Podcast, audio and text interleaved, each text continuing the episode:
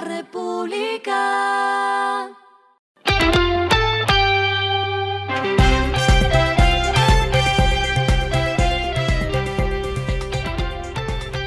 Esto es lo que debes saber al comenzar la semana.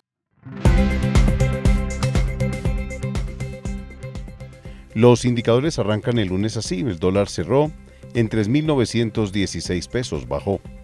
El euro cerró en 4.262 pesos, bajó. El petróleo Brent se cotizó en 73.84 dólares el barril, bajó. La carga de café se vende a 1.415.000 pesos y en la bolsa de Nueva York se cotiza a 1.99 dólares. Las movidas del fin de semana fueron. Lo primero es que nueve empresas de telecomunicaciones y un gremio del sector firmaron una carta enviada al gobierno nacional en la que piden valer el derecho a la competencia en Colombia y en ella ejecutar acciones frente a la posición de dominio de Claro. Fueron WOM, Colombia Telecomunicaciones, ETV, Love Telecomunicaciones, Tigo, Fedetic, NISP, Asociación Nacional de Proveedores de Servicio de Internet, Logística Flash Colombia, Plintron y Red Intercable TV Colombia, los autores de la misiva. El motivo de esta comunicación es manifestar nuestra preocupación ante la incertidumbre que hemos tenido que padecer durante más de 14 años. Cierro comillas, añadieron. Alegan que la Comisión de Regulación de Comunicaciones deberá tomar medidas sobre la posición de dominio de Claro que, abro comillas, afecta al mercado y a los usuarios, como lo han definido varios estudios aportados a lo largo de estos seis años. Cierro comillas, dice el documento. La Cámara de Comercio de Tunja informa que el empresario boyacense Henry Cubides Olarte, quien fue fundador de varias empresas de tradición en el país como Envía o Coltanques, falleció este sábado en la Fundación Santa Fe de Bogotá tras presentar problemas cardíacos. El empresario también fundó la empresa Metrobús, el mayor operador de Transmilenio, y más recientemente había comprado EasyFly para convertirla en Click. Electrolux cerró 2023 con cifras en positivo en Colombia.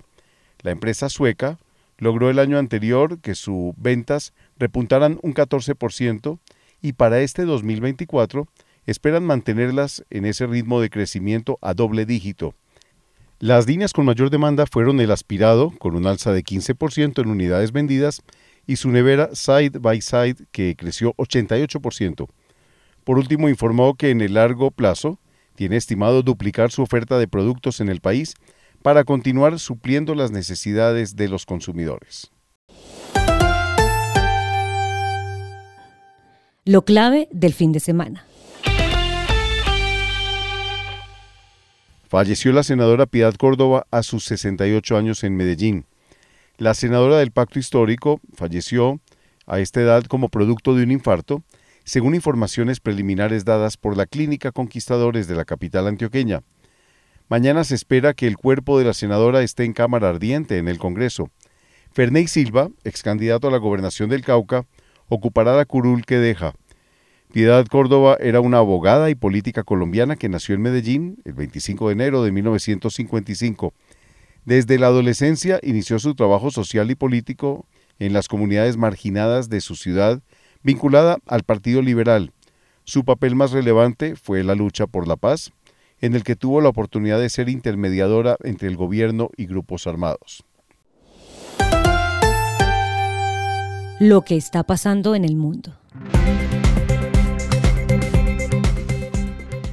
El canciller chino Wang Yi visitará cinco países de Sudamérica durante noviembre, lista en la que estaría incluida Colombia. La noticia tuvo lugar en un encuentro bilateral entre el presidente de Brasil, Luis Ignacio Lula da Silva, y el funcionario chino. El primer destino de Wang Yi será justamente Brasil, cuando se está celebrando el G20, que tendrá lugar en este país de la región. Es importante recordar que el evento reúne a las 19 mayores economías y la Unión Europea. Wang dijo que los dos países deben trabajar juntos para construir un mundo multipolar basado en la paz y la seguridad, lo dice la agencia Reuters.